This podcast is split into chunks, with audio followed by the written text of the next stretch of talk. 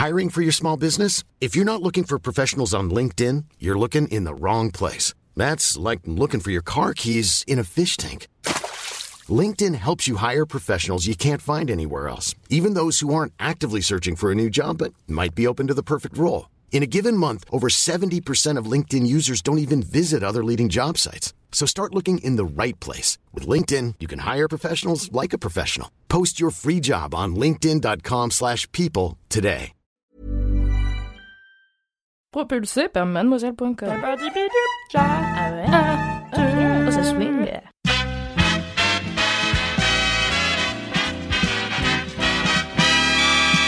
Salut à tous chers popcornos et bienvenue dans un nouvel épisode de Sort le Popcorn. Aujourd'hui c'est Mimi qui va te faire une reco de série inspirée de faits réels puisque c'est le thème de la semaine. Je la laisse tout de suite s'exprimer.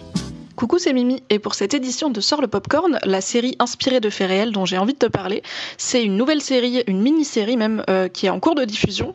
En France, tu peux la regarder sur Canal Plus série. Ça s'appelle Missis America, et euh, ça se base sur l'histoire vraie euh, de femmes qui se sont battues pour ou contre le Equal Rights Amendment, qui visait à faire rentrer l'égalité entre les genres dans la Constitution américaine.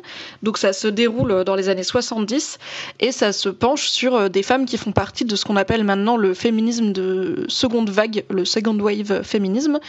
Et euh, du coup, c'était à une époque où, euh, pour te remettre un petit peu le contexte, le droit à l'avortement n'est pas encore assuré aux États-Unis, l'égalité entre les genres n'est pas inscrite dans la loi, en tout cas pas dans tous les États. Du coup, il y a un groupe de féministes qui se mobilisent pour faire passer dans la Constitution le Equal Rights Amendment, euh, l'amendement pour l'égalité des droits.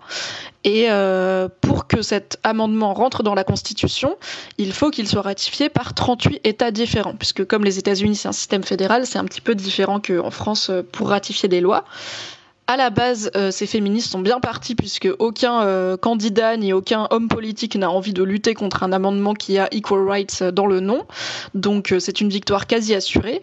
Mais il se trouve qu'il y a un autre groupe de femmes qui se dressent contre le equal rights amendment, des femmes qui sont plutôt des mères de famille, plus traditionnelles, généralement républicaines ou conservatrices, et qui sont menées par une femme qui s'appelle Phyllis Schlafly, qui est une femme, une mère de famille de six enfants.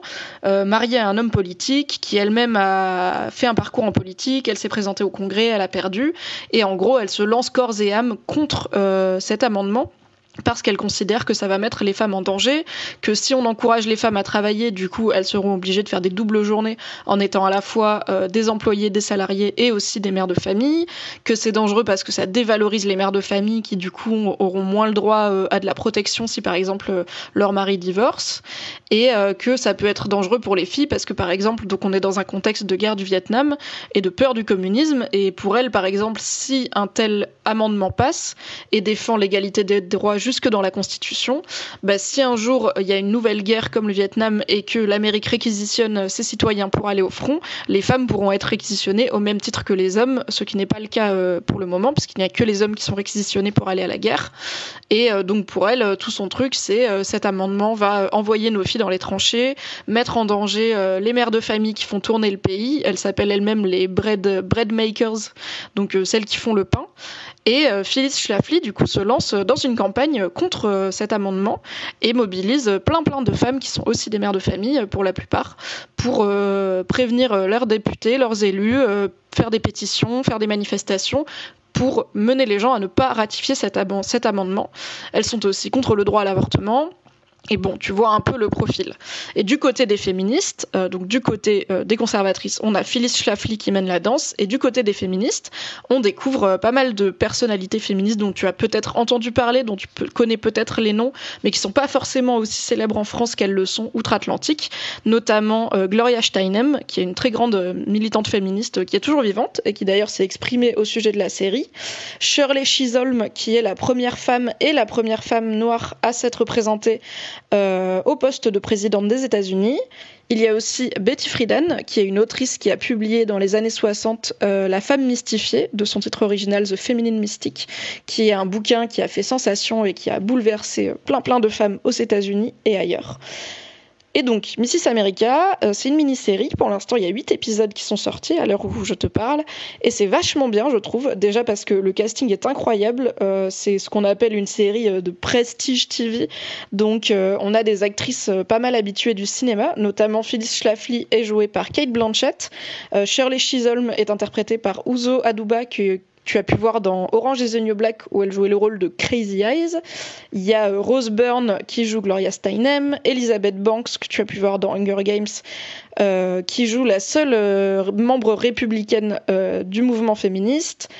Et voilà, du coup, il y a beaucoup beaucoup d'actrices et d'acteurs que tu connais. Euh, parce qu'il y a aussi des personnages masculins évidemment dans la série qui jouent les maris, les, élus du congrès, les députés, tout ça. Donc déjà c'est hyper beau, gros budget, gros casting. Comme tu le sais, j'adore écouter des podcasts quand je regarde des séries et il se trouve qu'il y a Vanity Fair, un grand magazine américain qui fait un podcast qui s'appelle Still Watching euh, sur Mrs. America dans lequel ils interviewent une bonne partie du cast, euh, notamment dans l'épisode 1 on a une interview de Kate Blanchett et une de Uzo Aduba qui est très intéressante puisque ça revient sur comment elles ont incarné ces personnages qui sont des personnes qui existent vraiment, qui pour certaines sont toujours vivantes, euh, d'autres non. Phyllis Schlafly, par exemple, est décédée il y a relativement peu de temps après avoir euh, soutenu Trump euh, pendant la présidentielle. Voilà, voilà. Et c'est hyper intéressant de voir comment elles incarnent ces personnages, surtout Kate Blanchett, qui du coup incarne une femme qui était globalement contre les droits des femmes. Et je trouve son discours très intéressant sur comment elle s'est mise dans la peau et comment elle a réussi à avoir de l'empathie pour Phyllis Schlafly, qui est un personnage, une personne très controversée de l'histoire américaine Euh, malheureusement, le podcast est en anglais, Still Watching, mais euh, si tu parles un peu anglais, euh, je te conseille de l'écouter, c'est très intéressant. Et donc la série est très cool pour ça parce que moi c'est en fait j'ai fait un cours d'études de genre euh, dans ma scolarité, j'ai fait un semestre à la fac, mais j'ai pas pu en faire plus parce que ça faisait pas partie de mon cursus, c'était un cours en plus. Et donc j'ai étudié un petit peu l'histoire des mouvements féministes, mais j'avoue que c'était assez survolé en un semestre et que ça date un petit peu. Donc je trouve ça hyper intéressant, euh, une série qui me permet de me cultiver et d'être confrontée à une histoire du féminisme que je connais peu je trouve que c'est très bien mené parce que c'est pas très manichéen dans le sens où on comprend d'où elle vient, Phyllis Schlafly, on comprend ce qui lui fait peur, même si voilà, c'est une femme avec laquelle moi je suis pas d'accord politiquement et humainement, mais elle n'est pas montrée comme euh, juste un monstre ou euh, une femme à la solde des hommes, pas du tout. Elle a aussi beaucoup de force, beaucoup de prise d'initiative, beaucoup d'envie d'indépendance, et on sent qu'elle a aussi une peur farouche pour, bah, pour ses enfants, pour sa fille, euh, pour les filles du pays. donc c'est intéressant, et on voit aussi que de l'autre côté, au sein du mouvement féministe, comme tu le sais si tu suis un peu même aujourd'hui hein, les mouvements féministes, dans tout mouvement, il y a des dissensions, il y a différents courants, et d'ailleurs c'est très sain, il n'y a pas une ça euh, que tout le monde doit suivre. Mais du coup, on voit euh, plein de questions euh, de, de tensions dans le mouvement féministe qui rejoignent en plus des thématiques qui sont toujours très d'actualité, notamment par exemple ce qu'on appelle l'intersectionnalité, donc le fait de prendre en compte l'intersection des oppressions, notamment dans un contexte raciste où par exemple une femme noire, elle va être victime de sexisme, mais aussi de racisme, et elle aura donc une expérience de vie qu'une femme blanche ne vivra pas, en tout cas pas dans un pays comme les États-Unis ou la France.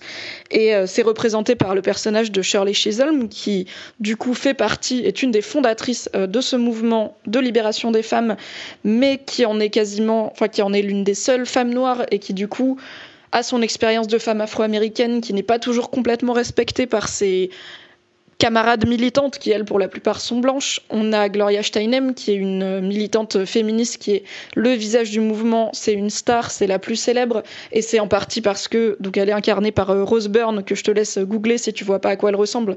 Mais bon, c'est une femme mince, belle, dans les canons de beauté. Et le fait qu'elle soit mince, attirante, jeune, blanche, privilégiée, fait aussi qu'elle est starifiée dans le mouvement et que du coup, elle a une forme de privilège qu'il est compliqué pour elle d'accepter parce que bah, elle, elle, dans sa tête, elle milite pour toutes les femmes à égalité, mais en fait, on se rend bien compte qu'elle n'est pas traitée pareil que d'autres femmes du mouvement qui sont peut-être plus grosses, plus vieilles, moins désirables aux yeux de la société. Et du coup, voilà, c'est une série qui montre euh, un mouvement de féministes contre un mouvement antiféministe mais qui t'explique, qui te permet de comprendre d'où viennent ces personnes, pourquoi elles font ce qu'elles font, pourquoi elles défendent ce qu'elles défendent.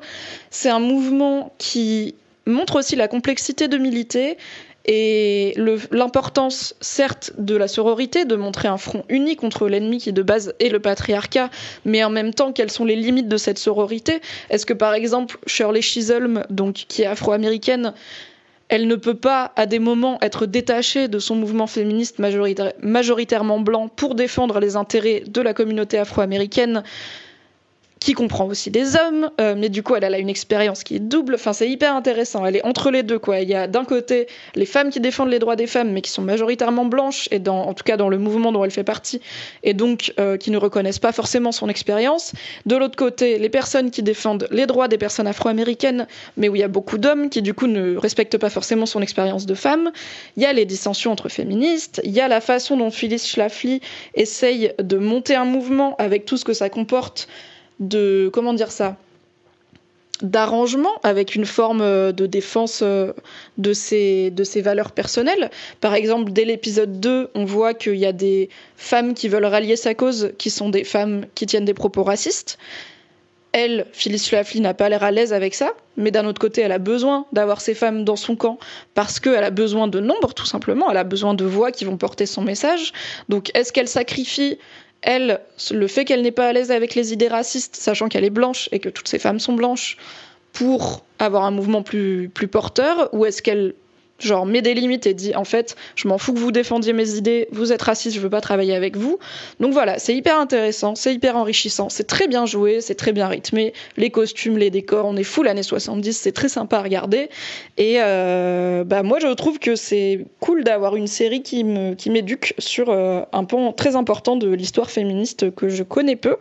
Euh, moi je dis souvent euh, quand on me demande t'as pas des lectures féministes à recommander en fait je dis en plaisantant que je suis un peu une arnaque parce que je lis pas de bouquins féministes, je lis pas beaucoup de non-fiction en général, mais clairement, euh, cette série m'a donné envie de me pencher sur l'histoire de ce mouvement. Bien sûr, ça reste une série, c'est romancé, il y, a des aspects fictionnels, il y a des personnages dans la série qui sont pas des gens qui ont vraiment existé, mais qui sont des composites, c'est-à-dire on va prendre plusieurs personnes qui entouraient Phyllis Schlafly et on va en faire un personnage qui représente plusieurs personnes de sa vie.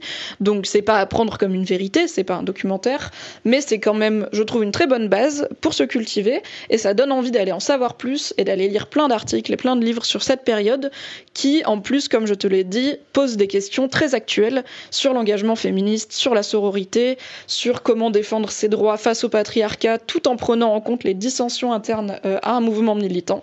Donc voilà, c'est passionnant, c'est Missis America, c'est disponible en France sur Canal Plus série, et je ne peux que te conseiller d'y jeter un œil.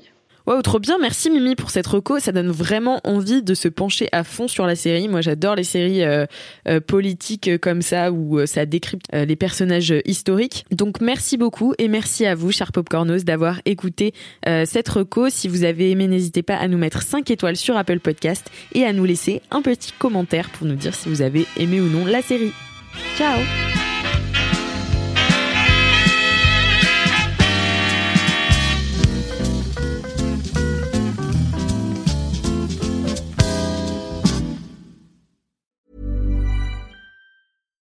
Deserves the best, and there's no better place to shop for Mother's Day than Whole Foods Market. They're your destination for unbeatable savings, from premium gifts to show-stopping flowers and irresistible desserts. Start by saving 33% with Prime on all body care and candles. Then get a 15-stem bunch of tulips for just $9.99 each with Prime. Round out Mom's menu with festive rosé, irresistible berry chantilly cake, and more special treats. Come celebrate Mother's Day at Whole Foods Market.